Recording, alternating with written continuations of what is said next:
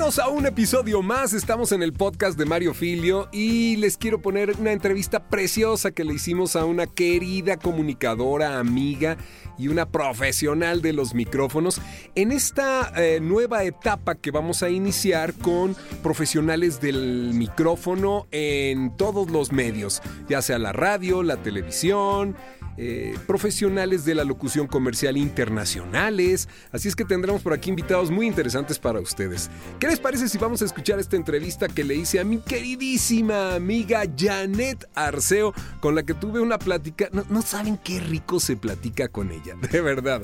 ¡Comenzamos! Érase una vez un mundo ajetreado donde se vive a contrarreloj y en donde el tráfico y la rutina amenazan a todos los que viven en él.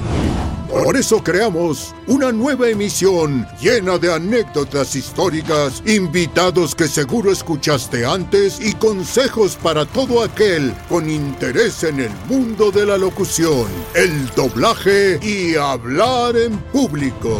Bienvenidos a el podcast de Mario Filio.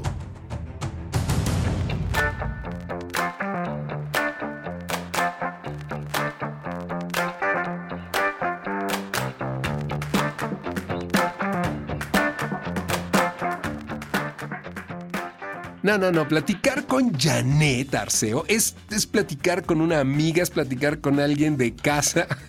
Janet, ¿por qué tienes ese, e, e, ese don para la charla? Eres muy, muy platicadora, amiga.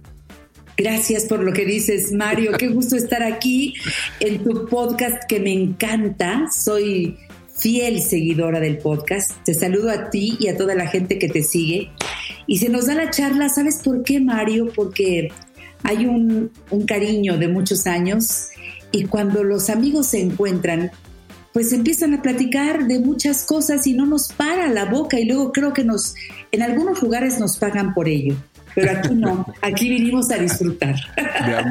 Así es, ella es Janet Arceo. Estamos iniciando un ciclo de programas de podcast muy interesantes donde tendremos a figuras de la radio. Pero bueno, ella porque dice que es figura de la radio desde hace 38 años, pero ya vamos a platicar porque es actriz, conductora, ha hecho muchas cosas. Así que quiero que nuestro equipo de producción ponga ese disco de aplausos tan bonito que ya está todo transparente de tantos aplausos que han dado.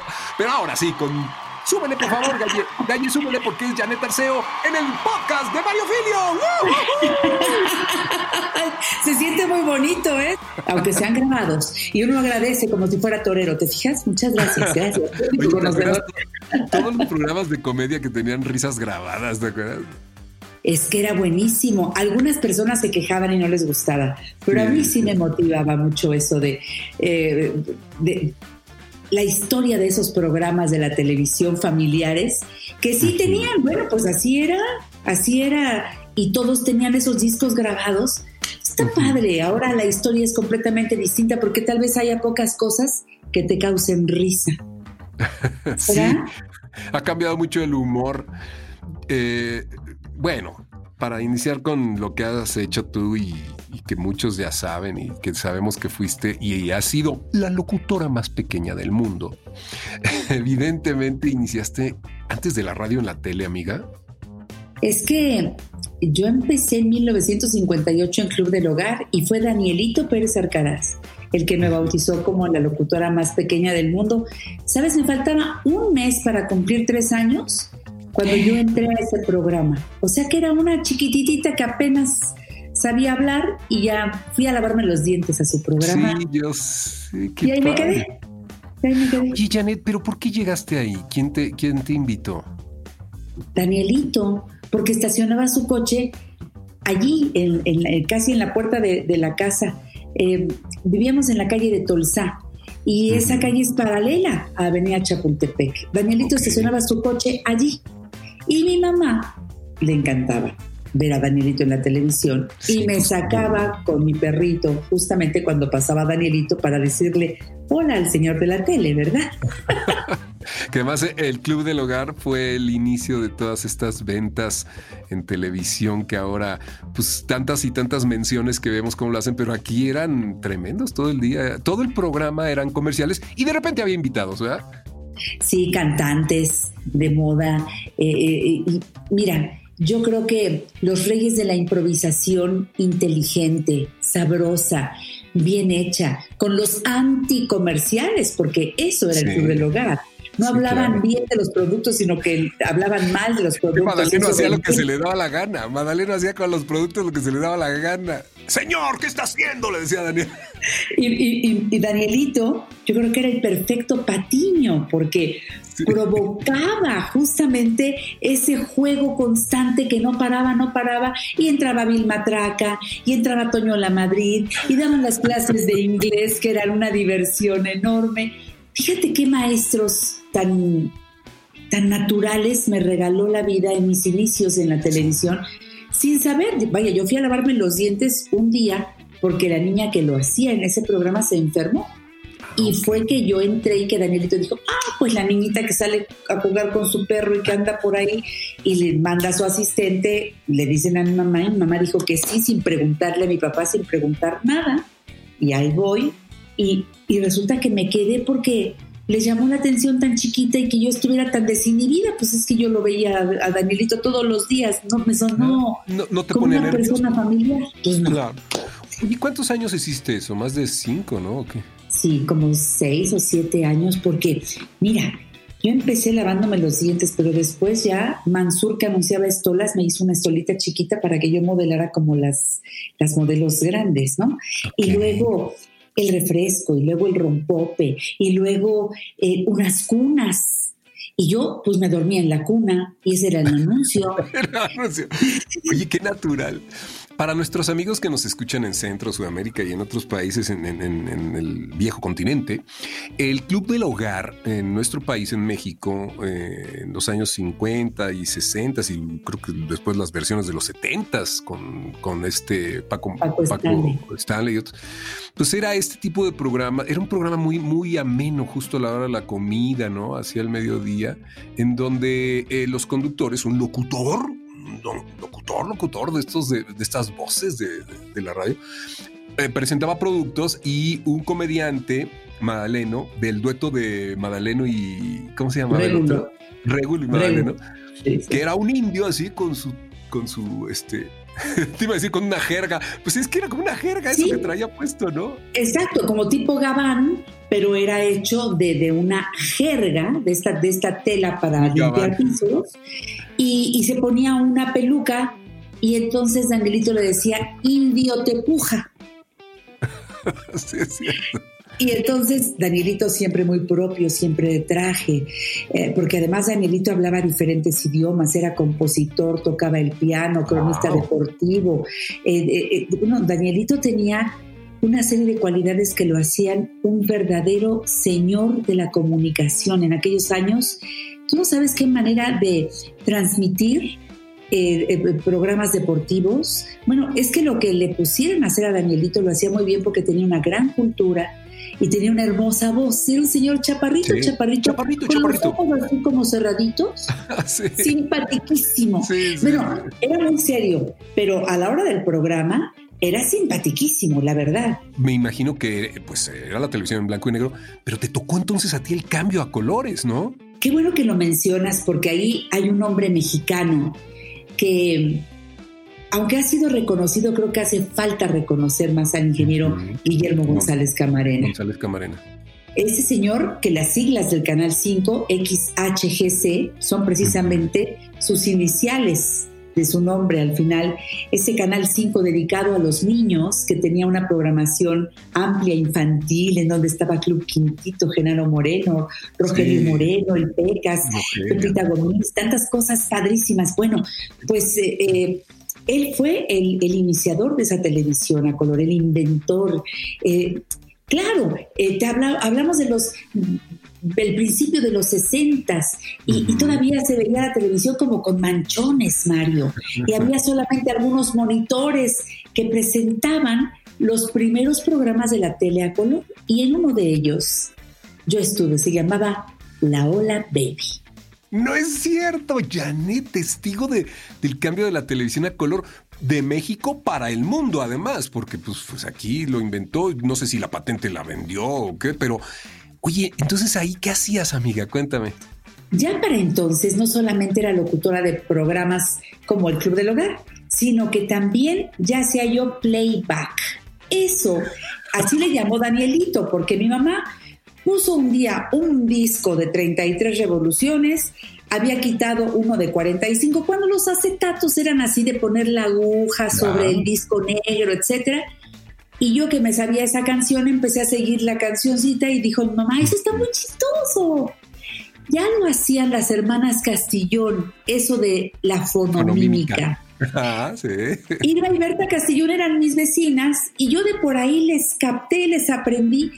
Y va mi mamá y le dice a Daniel Pérez Arcaraz, mire Danielito lo que hace ahora Janet. Y entonces le dice, traiga el numerito y que lo haga en el club del hogar. Y, de allí me llevaron a Club Quintito y de allí fue que me llevaron después a La Ola Baby, Genaro Moreno, Pili Rosita González y Janet Arceo. Por años hicimos ese programa los sábados en la, en la noche, bueno, a las siete y media de la noche, después de Estrellas Infantiles, el programa de concurso que les daban sus toficos, ¿te acuerdas?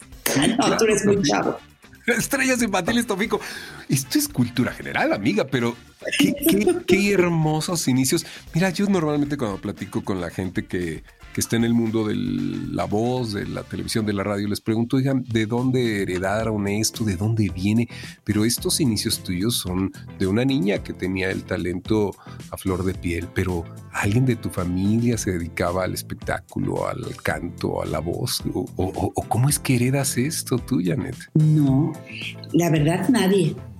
Mi mamá era histriónica. Mi mamá, yo creo que si hubiera tenido la oportunidad, hubiera sido actriz. Le salía requete bien.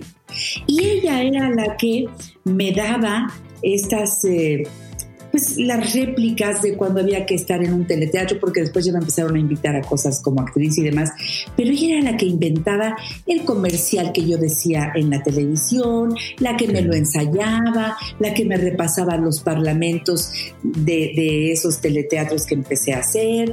Eh, ella fue la hacedora de esta Janet Arceo que se enamoró de los medios de comunicación desde que era una niña. Y yo creo que si no hubiera tenido esa facilidad, Mario, pues no estaríamos platicando hoy. A lo mejor sería educadora o sería vete a saber qué otra cosa, ¿no? No, bueno, es que finalmente usaste tu voz, pero usaste también todas estas este talento histriónico porque además de iniciar haciendo pues ahora sí que lo que se conoce, mira, nos oyen muchos voiceovers o los locutores comerciales. O sea, si alguien pudo haber nacido en la esencia de la locución comercial, eres tú, Janet. O sea, inicias haciendo comerciales en vivo en la televisión. Sí, esa, esa fue la realidad, así, así fue como me inicié, por eso amo la locución, por eso cuando alguien dice, ay, locutores ya están fuera de moda, yo les digo, no, no, no, no, no, si la locución es una profesión bellísima, eh, que yo de verdad valoro eh, y que para mí tener una licencia de locutora me, me, me enriquece profesionalmente y me siento muy orgullosa de ello de la Asociación de Locutores porque había una que se sacaba con la Asociación de Locutores, ¿no? Una, una licencia. Y luego la que sacaba la Secretaría de Educación Pública, donde hacíamos, un examen que era terrible, ¿te acuerdas? Un examen que, eh, componía varias cosas. Estaba el examen escrito y estaba el examen oral. ¿Sabes que lo sacamos al mismo tiempo esa licencia y nos preparamos juntas María Antonieta de las Nieves y yo? No es el Mismo día, ella tiene la licencia 1000 y yo tengo la 1022. La sacamos precisamente eh, pues en la, en la secretaría. Eh, fuimos, a, hacer el examen a circunvalación y tabiqueros. tomamos una serie de cursos. Jaime Chaper fue uno de nuestros eh, pues queridos maestros, ¿no? De los de los que nos prepararon para hacer ah, el examen. No, los sinodales fueron de verdad, fue, un día de muchos nervios, pero de mucha alegría cuando logramos en la primera ronda pasar el examen. Primero el escrito y después el oral que incluía varias cosas, varias lecturas. ¿Tú recuerdas eso, Mario? Sí, es una experiencia muy bonita. Una experiencia muy bonita que hablaba de que de la responsabilidad que tendría quien abriera un micrófono para poder eh, dirigirse a una audiencia. En el siguiente bloque vamos a tocar ya de repente un poquito tu trabajo como actriz, porque has hecho cosas muy divertidas. Y vamos a, adelante a hablar un poquito de lo que llevas más de 38 años haciendo. Pero yo quiero que nos digas algo desde el punto de vista de la locutora, de la mujer comprometida con los medios, que hizo este examen en el que tenías que hablar de conocimientos generales, pronunciar italiano en francés y no sé qué tanto. Es interesante que nos escuchan muchos jóvenes locutores, muchos chicos que están deseosos de prepararse y definir en, pocas palabras sería muy difícil la labor del locutor, la responsabilidad. ¿Cómo, cómo lo podrías hacer, amiga? ¿Qué les puedes decir a estos, estas nuevas generaciones para entender de qué tamaño es el oficio, la profesión más bien del locutor? Bueno, los locutores eh, necesitamos sí esa cultura general, es importante por eso eh, este examen que lamentablemente cayó en desuso, pero era fundamental porque además nos aprendíamos toda la ley de radio y televisión, misma que también creo que entró en desuso, pero sabíamos que estar frente al micrófono significaba esa responsabilidad de hablar con respeto, de saber comunicarte con quien te está escuchando, ser suficientemente descriptivo de algunas cosas, porque los locutores a veces seguimos un texto para anunciar un producto, pero también los locutores a veces necesitamos hacer uso de la improvisación, como del programa que estábamos hablando hace un momento, en donde había ese locutor informado, culto, que, que sabía desempeñarse frente a la televisión para hablar de cosas que al público le resultaran interesantes. Por eso es que yo sí pienso que es fundamental que un locutor lea mucho, que un locutor esté informado, que un locutor tenga eh, conocimientos generales para poder abordar diferentes temas. Saber, si no sabes varios idiomas, por lo menos las reglas fundamentales para poder pronunciar lo mejor posible determinadas palabras que no son en tu idioma. En fin, eso y mucho más es un locutor. Wow, es una responsabilidad importante que además rompe un poquito con esta yo recuerdo esta frase que decían en, algunos poblados del interior de nuestro país. Mira, si no estudias, puedes ser locutor, hombre. que decían eso. Yo lo recuerdo perfecto. Por eso te decía hace un momento que para mí ser locutor es eh, algo que te suma calidad a tu, a tu ejercicio profesional. Luego te dicen, no, no, tú eres un conductor, tú eres un... No, no, no eres simplemente un locutor. Y cuando digo simplemente, no, no, no, si ser locutor no es una simpleza, ser locutor en verdad, y estoy frente a un hombre que sabe qué es ser locutor, Mario Filio, que evidentemente, eh, si hablamos de profesionales, ¿quién mejor que tú, Mario? Y no, qué no, bueno no, que hoy puedo platicar contigo. No me avientes la bolita, no te haga. No es cierto, es cierto. Vaya. fíjate, fíjate, Janet, que tocaste un tema interesante. Yo platico mucho con los jóvenes, la gente que estudia de pronto con nosotros, de la capacidad de improvisación. Y les decía en algún momento que improvisar no es inventar, es traer de improviso algo que sabes y que sabes bien. Porque si no lo sabes bien, se va a notar, vas a quedar mal. Y sí, la cultura general, el leer, los que tengan posibilidades, el viajar, el tener esta apertura, todo enriquece, ¿no? Para poder día a día abrir un micrófono como desde hace tantos años, Janet.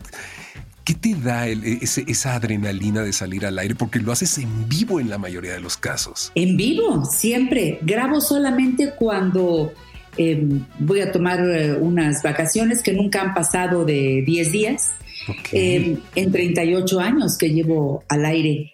Realmente es, es eh, ininterrumpida la labor del programa La Mujer Actual que yo inicié, gracias a Dios, el 3 de noviembre de 82 y seguimos hasta la fecha.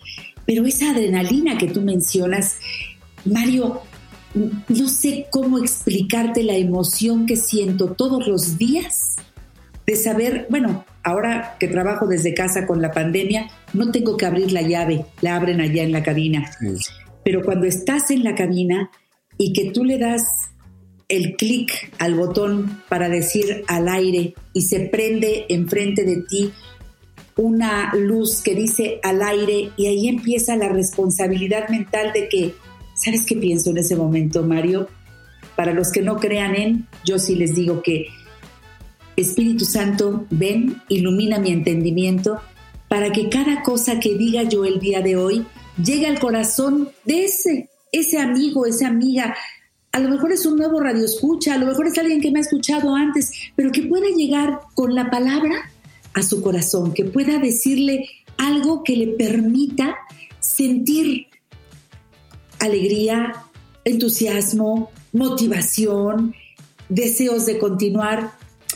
Estoy en la mañana y mucha gente me dice, yo padezco, por ejemplo, depresión matutina. Tú no puedes abrir la, la, llave del micrófono eh, este, acá abajo, tienes que abrir el micrófono acá arriba. O sea, con la voz tienes que dar todas esas emociones que provoquen lo mismo en el radio escucha. Qué responsabilidad tan hermosa, bendita profesión. Wow, amiga, híjole. Sí, hay que estar preparados, sí hay que ser valientes y ponerse el paracaídas y abrir esa puerta, y tirarse al aire. Pero me encanta oír al ser humano, me encanta oír a la mujer eh, espiritual, porque además lo has hecho así desde tantos años, que comparten el día a día su vida, que se reconoce además una mujer de fe, que se reconoce una mujer que, además sabes entrevistar tan rico. Esta mañana tuvimos una entrevista, me invitó ella al, programa de, de, la mujer actual, que además es la que tiene 38 años al aire. Y es delicioso oírte cuando te, tú entrevistas. Tienes un don muy peculiar. ¿Qué, eso sí lo heredaste. Yo imagino que tendrías abuelita, tías que te platicaban rico, ¿no? Es, esta capacidad de la charla rica con el cafecito, ¿no? Es que así me lo imagino, ¿sabes? Efectivamente. Mi mamá era buena para, para, platicar, muy buena para platicar. Mi papá también tenía el don con sus amigos de la buena charla. Eh, he tenido la fortuna de, buenos amigos con los que se nos da platicar un poquito de todo, de los que siempre se aprende.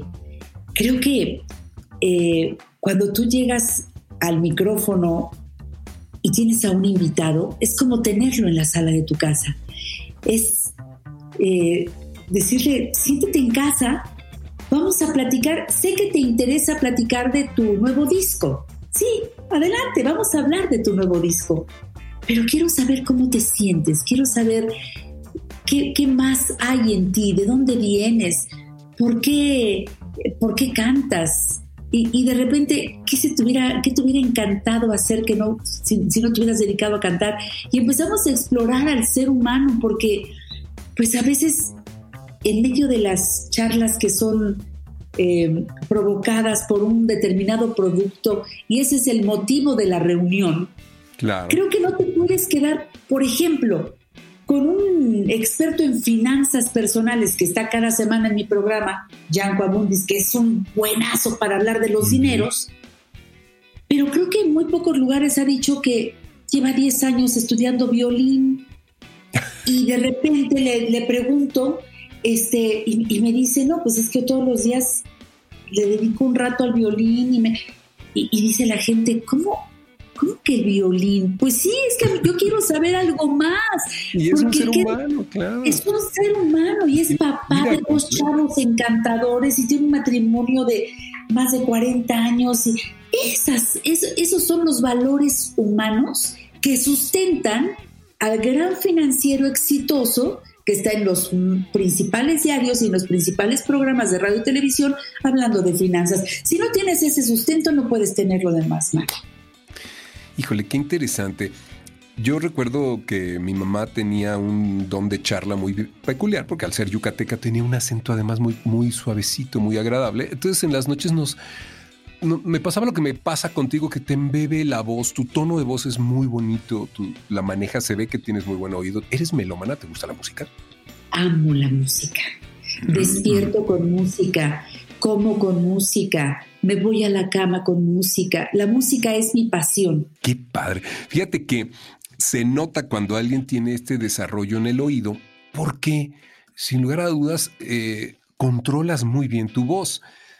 Yo quisiera, antes de irnos a este corte para regresar a la parte final, que, nos dijeras así, lo primero que te venga a la mente que le, que le recomendarías a alguien que abriera, o la llave te iba a decir, que prendiera el micrófono, que saliera al aire, como ese, ese ABC o esos top 5 de, de consejos o recomendaciones para los chicos que nos escuchan, para ser un comunicador con estas características que veo en ti, natural, ligera, agradable, curiosa, interesante. Wow.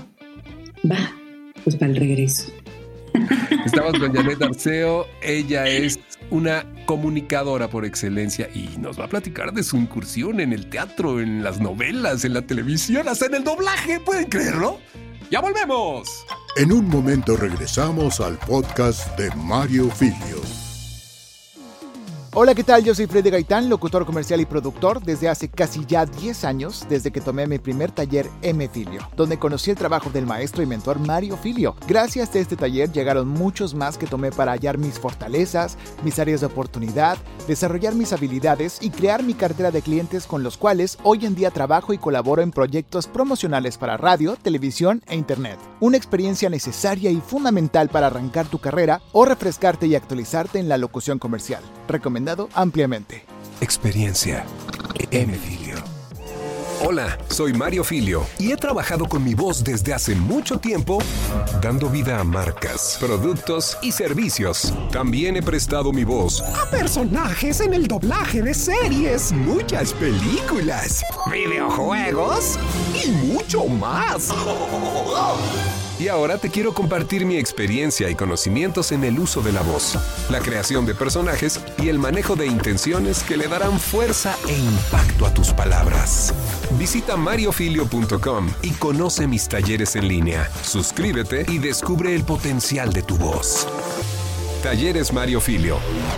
Ahora en línea. Desde el maravilloso mundo de podcast de Mario Filio, estamos de vuelta.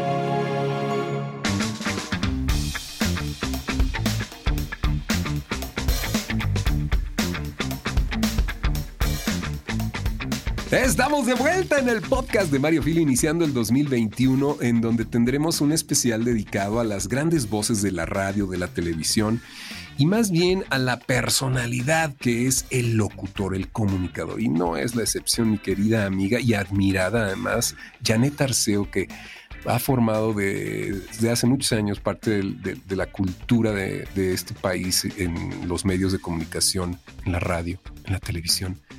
Oye, amiga, ¿cuáles serían esos conceptos que podría o que debería de considerar un joven para salir al aire? Porque luego oh, tratan de fingir y hacerse a los sabelotodos y que los saben. ¿Qué les recomendarías tú? Lo hiciste perfecto, lo hiciste muy bien.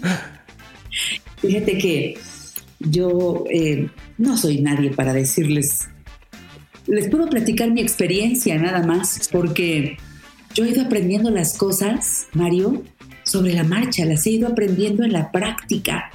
Desde que empecé hace 62 años en estos medios, wow. Em, eh, yo no he tomado ningún curso. Voy a, voy, a, voy a meterme a los cursos de Mario Filio porque me interesa, me interesa tomar el taller. Pero fíjate, Mario, eh, creo que cada vez que tú abres el micrófono, debes saber que en esa intimidad que tienes con el micrófono, porque es lo que ves, no ves otra cosa más que este precioso aparato que yo amo. El micrófono es como mi amante, podría yo decirlo. Una vez me escribió el padre José de Jesús Aguilar Valdés un cuento que habla del micrófono que me está esperando para llegar todos los días a esta comunicación, en donde él está esperando mi voz y yo, yo estoy esperando tocarlo para poder comunicar. Y, es algo muy lindo que un día te voy a, te voy a, leer. porque, él es un querido amigo y además un hombre genial, escribe además de ser un, bueno, un guía espiritual para muchos de nosotros que yo no me lo pierdo todos los domingos, desde Facebook lo veo, desde el YouTube. Afortunadamente sigue dando misa y es muy tecnológico, entonces es de los que primero dieron misa en, YouTube y me encanta, nos encanta en casa. Sí, amiga, estaría padrísimo que nos lo compartieras. Es que es, un texto precioso eh, eh, ese que me escribió. Y yo creo que es ese encuentro con el micrófono, con la responsabilidad que mencionábamos antes. Entonces, ya cuando estás frente a él, no puedes hacer otra cosa más que empezar con el mejor de los ánimos. Yo creo que el público agradece naturalidad. Que puedas hablar con, con toda la es que no, no, hablas desde la garganta, yo siento que hablas desde el corazón. Eh, para poder ser eh, escuchado por el otro, tienes que hablar desde lo que sientes, porque si no, no, no contactas, no haces clic. Aquí no estás representando, no es una radionovela en donde estás haciendo a Anita de Montemar, no, aquí eres Janet Arceo en contacto con tu público. Entonces, eh, desde que saludas eh, y que ya traes en la mente algo que escuchaste en un noticiario o algo que leíste, yo lo primero que hago en la mañana después de dar gracias a Dios por despertar es leer algo que me ponga el ánimo arriba. Oigo un poco de música, que todo eso me inspire para poder llegar al momento del encuentro con el micrófono. Entonces, llevar una frase, un algo que inspire, eh, que haya buen humor. Yo creo que los... Eh, eh, las personas que tenemos frente a nosotros un micrófono debemos sentir ese buen humor, es esa magia que mucho va para ti para poderlo provocar en el otro. No creas que amanece uno todos los días y tú lo sabes, Mario. A veces traemos cada quien unos problemones o traemos situaciones que, que cargamos igual que cualquier otro ser humano. Lo que pasa es que cuando llegas al micrófono tienes que entregar la mejor parte de ti, y te está sirviendo como una catarsis. Es, es que es un encuentro tan, tan bello. Por eso sí creo que, que es mi amante, porque es por lo que me despierto, por lo que me animo. Cuando tú descubres que es tu pasión y que es, es el amor el que te va a llevar a, a ese encuentro con el micrófono y con tus radioescuchas. Entonces hay una, es como una sinergia porque afortunadamente los que hacemos trabajo en vivo tenemos el, inmediatamente el regreso de la gente. Antes era por teléfono, pero ahora es mucho más rápido. Ya te están poniendo en Twitter un mensaje, ya te están eh, mandando eh, eh, lo que opinan o la pregunta en Facebook, en, Instagram. Y, y, todo es así ahora. Es entonces tienes que estar manejando eh, eh, de la charla y tienes que estar pendiente de las redes sociales y de sentir ese rapport del, público.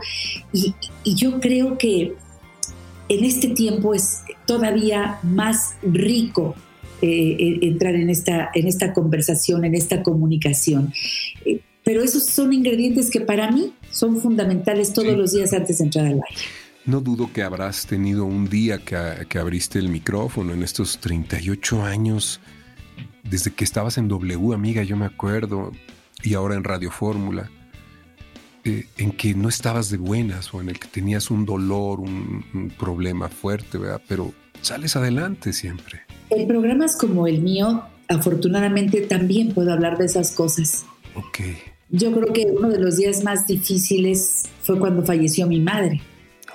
Y como era una enfermedad que ya llevaba algunos años padeciéndola, teníamos programadas muchas cosas, incluso que yo me fuera a trabajar al día siguiente si es que me tocaba. Y así fue, mi mamá murió el lunes y el martes me fui a hacer el programa en vivo. No es cierto. Y sabes que, Mario, fue, fue uno de los momentos que nunca voy a olvidar cuando abrí el micrófono, sí, con un nudo en la garganta pero el público también me había acompañado a lo largo de la enfermedad de mi madre. Entonces, tenía el público derecho a saber lo que había pasado y decirles, aquí estoy, porque en eso quedé con ella, y porque sé que estando aquí, estoy haciendo lo mejor, por mí y porque así se lo prometí. Y sabes, yo creo que cuando estás en lo que te apasiona, es la mejor manera de fluir con un dolor tan fuerte como este que te estoy comentando. Y empecé a fluir los siguientes días, empecé a fluir, empecé a fluir. Y créeme que aunque pasaron ya y te lo digo hoy, casi 23 años de su partida, siempre creo que hice lo mejor regresando a trabajar eh, inmediatamente, porque ¿a qué te quedas en tu casa a nada más a estar eh, enfrascado en, en, dolores? Claro, sí traes la pena, todo acá en el corazón, pero tienes que hablar de otras cosas y, y entonces eso te saca mucho para, para poder enfrentar algo que te duele, que te duele mucho, pero que la vida sigue. Cuando tú te das cuenta de eso, de que la vida sigue, pues es haciéndolo. Y mi mamá tenía mucha razón, entre muchas cosas que planeamos para cuando ya no estuviera conmigo. Wow, amiga. Sí creo que el comunicador tiene que ser este ser humano real, este ser humano que hable desde, como dices, desde lo que siente, que se dé el permiso de un día estar triste, de un día estar deprimido, pero que sea tan honesto de decirlo que la gente encuentra en eso esa, esa empatía en donde se identifica y dice, si te escuché durante tantos años, ahora más, me vuelvo parte tuya, soy parte de tu vida y tú como tú lo has sido de la mía.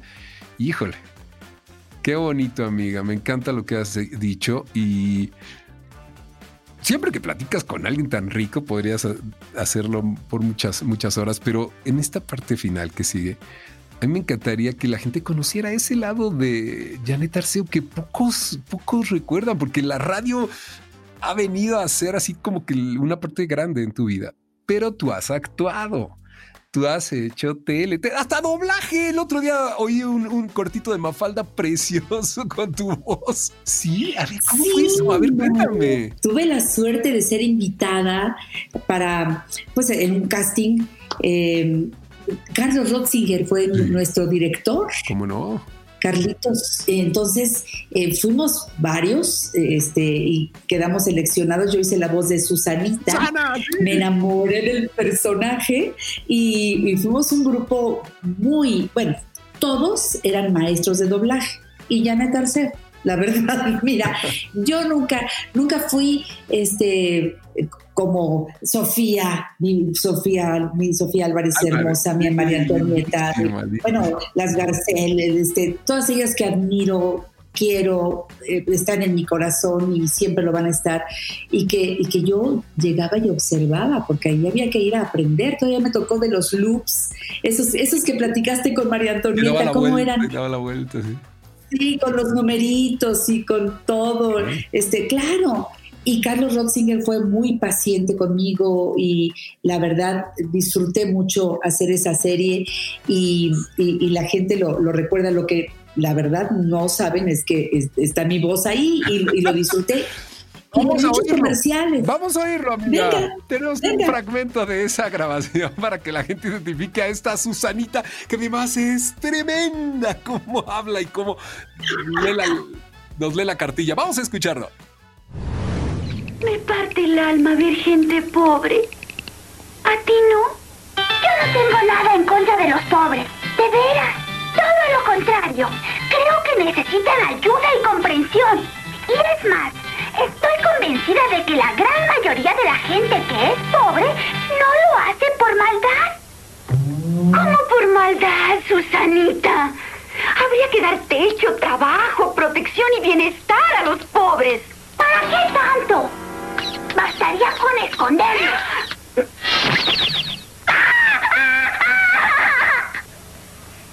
¡Pueblos del mundo! Podemos permanecer cruzados de estómagos mientras media humanidad padece apetito. ¿Qué les pasa? ¿Por qué me miran con esa cara? Es que porque me dices que eres tú, amiga, porque no te hubiera identificado. ¿Verdad? Es el chiste, a ver. Ay, a ver. Ay, Janet. Eres tan, tú eres tan modesta y has hecho tantas cosas. No sé en qué época se habrá hecho esto, pero desde luego te recuerdo en El Chavo del Ocho, desde luego te recuerdo en las telenovelas, eh, en, el Canal 2, desde luego te recuerdo en los programas de, pues creo que era de la producción de Luis Mario Santosco y de, Raúl Velasco en tantos, siempre en domingo, México, magia y encuentro, este, los señoritas México y señoritas Universos y todo eso, ¿no? Sí, el Festival OTI. Eh, mira, don Raúl Velasco me dio la gran oportunidad de ser parte de su equipo, de cubrir incluso muchas de sus ausencias en Siempre en Domingo por vacaciones o por enfermedad tuve la fortuna de estar siete años en el equipo del señor Raúl Velasco, un jefe duro, recio, pero un gran maestro y me dio la gran oportunidad de la internacionalización, porque estar parado ahí eh, este, en el arranque de siempre en domingo, sabiendo que eh, vía satélite llegabas desde Alaska, hasta la Patagonia, ¿verdad? Todo el continente y verdaderamente con, los grandes artistas que llegaban a siempre en domingo, las grandes figuras internacionales, y conducir ese programa, de veras que fue mi, mi gran, gran escuela. Entonces, también hacía yo los, los estatales de Señorita México, hacía las eliminatorias del Festival Loti, las eliminatorias del Festival Ranchero, la modelo del año. En esa época él también producía Estrellas de los Ochentas y yo era la conductora eh, básica de ese programa. Eh, había otras dos co-conductoras, pero bueno, eh, juguemos a cantar, eh, toda esa serie que a veces con Lolita Cortés, a veces con Lucerito, eh, conducía yo con ellas, pero el señor Velasco me tuvo tanta confianza que me llevó a hacer todos esos programas. Eh, en los que también cometí muchos errores, porque bueno, pues eran programas en vivo y, y bueno, pues también nos equivoco, como lo sigo, me sigo equivocando también ahora. Toda esta época de Televisa en donde todos te veíamos todos los domingos, en los especiales, en las sotis, en los tantos y tantos, una mujer de los medios, en lugar a duda. Pero también yo te vi en El Chavo y te vi en las novelas. También hiciste teatro. ¿Cómo, te metes a la actuación, amiga? ¿Por qué caes ahí en la televisión, en estos programas de comedia y telenovelas y todo eso? Hogar Dulce Hogar y demás. Han sido oportunidades que la vida me ha dado y como mi mamá me decía, tú di que sí y hazlo. Y yo decía que sí, lo hacía. Y así fue. Eh, Hogar Dulce Hogar fueron dos años y medio, que fue una experiencia preciosa. Del Chavo del Ocho, solo dos capítulos haciendo la loca, de la escalera, pero, pero de veras, eh, este, un personaje que vive en mi corazón. Y el del público, amiga, la gente lo recuerda, así como no mandan caricaturas desde, desde Perú, desde Argentina, desde eh, Argentina, de muchas, hay muchos, tengo muchas eh, este, personas que, y jóvenes, fíjate, que, que, aman la serie del Chavo del Ocho. En fin, yo creo que han sido oportunidades muy lindas y la más reciente en teatro fue Los Monólogos de la Vagina. Estuve seis años en, esa, Oye, qué bárbaro, una temporada impresionante, ¿no? Creo que la otra, ¿cómo se llama? La, otra que tuvieron también, que era de, canciones de los 80, y esta han sido de las más largas. ¿Cómo se llamaba la otra? Eh, ay. Mentiras. Mentiras, ¿verdad? Mentiras lleva creo que 11 años o 12 en, cartelera. Y Monólogos de la Vagina este año, 2020, el año pasado, cumplió 20 años de estar en cartelera. Y ahora por la pandemia es que se suspendieron las funciones, pero seis años tuve el privilegio de ser parte de este elenco de una, una obra teatral, una apuesta tan, tan de conciencia de lo que vivimos las mujeres, de lo que eh, tristemente eh, es, es muy fuerte a nivel mundial todo lo que se impide a una mujer desde eh, diferentes formas de pensar, civilizaciones distintas, cómo está prohibido el placer, pero en otros lugares en donde está permitido tampoco sabemos qué significa eso. Y entonces explorar eh, todo el trabajo que Eve hizo en entrevistas con diferentes mujeres es toda una experiencia, de verdad. Eh, fue algo muy lindo en mi carrera.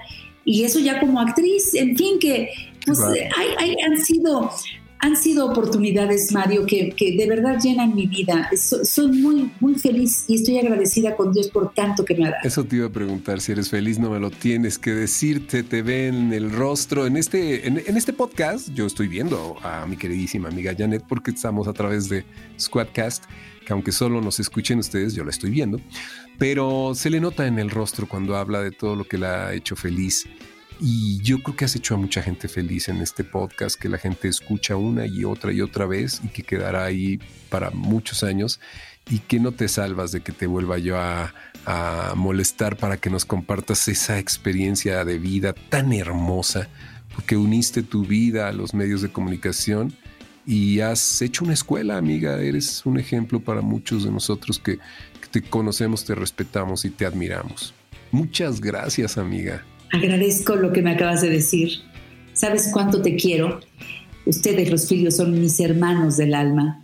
Un abrazo muy cariñoso, Mario. Gracias por pensar en mí. Que Dios te bendiga. Hasta siempre. No, pues cerramos con, bueno, abrimos con broche de oro y cerramos con broche de oro este programa porque ella es una de las comunicadoras más completas en México y en Latinoamérica. Hasta pronto. Ahora, señor Panchito Colmenero, pase a despedir este programa como usted sabe hacerlo. Adiós, amiga. Beso. Adiós. Besos, Panchito. Gracias por escuchar el podcast de Mario Filio. Sintoniza todos los programas en Spotify y Apple Podcasts. Esta es una producción de Mario Filio, Freddy Gaitán e Inspiral México. Para más información visita mfilio.com e inspiral.com.mx.